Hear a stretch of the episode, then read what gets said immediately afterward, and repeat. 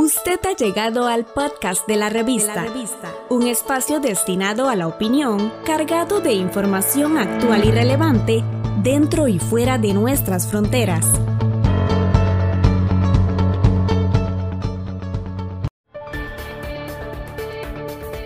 Estas son las noticias más destacadas de las Naciones Unidas con Beatriz Barral. La Organización Mundial de la Salud necesita más datos para evaluar la vacuna de Oxford AstraZeneca y el hecho de que haya mostrado más eficacia con dosis más pequeñas. La organización de momento solo ha podido ver un comunicado de prensa con datos limitados. Aseguran que se ha observado algo interesante, pero esa eficacia puede deberse a muchas razones, por lo que necesitan una evaluación completa de la respuesta inmunológica. Catherine O'Brien, directora de vacunación. Es demasiado pronto para nosotros para decir qué pensamos de los datos y qué se um, necesita después. Lo que realmente necesitamos es ver más que un comunicado de prensa, realmente ver los datos y poder hacer las preguntas necesarias. La científica jefa Sumia Swaminathan añadió que el número de personas que recibieron las diferentes dosis no es el mismo y sus edades también eran distintas, por lo que es muy difícil comparar. Cree que sería especular en este momento y están de acuerdo con AstraZeneca en que se necesitará un ensayo completo sobre la dosis menor para sacar conclusiones.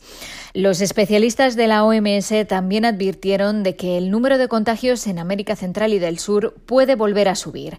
Después de meses muy difíciles, los números mejoraron, pero la experiencia en Norteamérica y Europa muestra que una segunda ola puede ocurrir. Michael Ryan es el director de emergencias.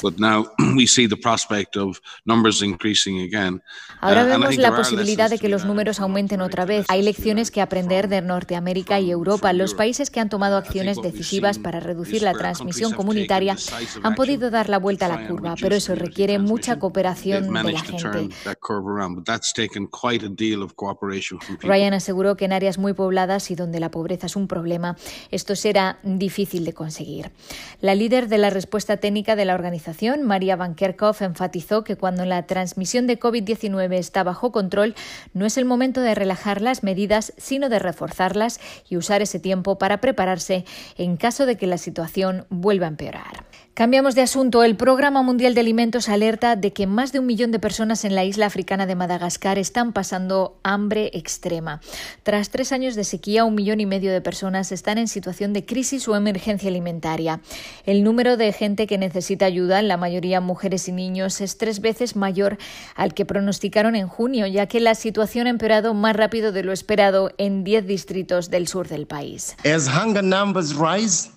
A medida que el hambre aumenta, lo hace también el número de familias que están recurriendo a medidas de crisis. La mayoría de ellos tienen que comer insectos. Están vendiendo en seres básicos herramientas y utensilios de cocina, explicó el portavoz, que dijo que una evaluación el pasado octubre en el distrito de Ambosadi, el más golpeado por la sequía, mostró que tres cuartas partes de los niños abandonaron la escuela para ayudar a sus familias a buscar comida. Más de la mitad de los niños sufre desnutrición crónica. La mayoría de las mujeres dijeron que no tienen nada que dar de comer a sus hijos pequeños, excepto las peras de los cactus que crecen al lado de las carreteras. El Programa Mundial de Alimentos asistirá a unas 900.000 personas hasta junio de 2021, pero necesita 37 millones y medio de dólares para financiar sus operaciones. Y el alto comisionado para los refugiados ha llegado este viernes a Sudán para visitar las zonas fronterizas con Etiopía, que en las últimas semanas han recibido 43.000 refugiados. Desde que comenzaron los combates en la región etíope de Tigray, miles de personas cruzan la frontera con Sudán cada día buscando refugio. Filippo Grandi abordará la crisis con las autoridades sudanesas. Casi de la mitad de quienes han cruzado son niños. ACNUR está movilizando ayuda, pero hacen falta más recursos, dijo el portavoz, que recordó que antes de esta crisis el país acogía a un millón de refugiados, la mayoría de Sudán del Sur. Esta mañana un avión con 32 toneladas de ayuda de emergencia de ACNUR de nuestro almacén de Dubái ha aterrizado en Jartum. Se espera que otro envío salga de Dubái el viernes con otras 100 toneladas de ayuda. Hasta aquí las noticias más destacadas de las Naciones Unidas. Estamos en las plataformas de Spotify, Apple Podcast, Google y Anchor como la revista. La revista.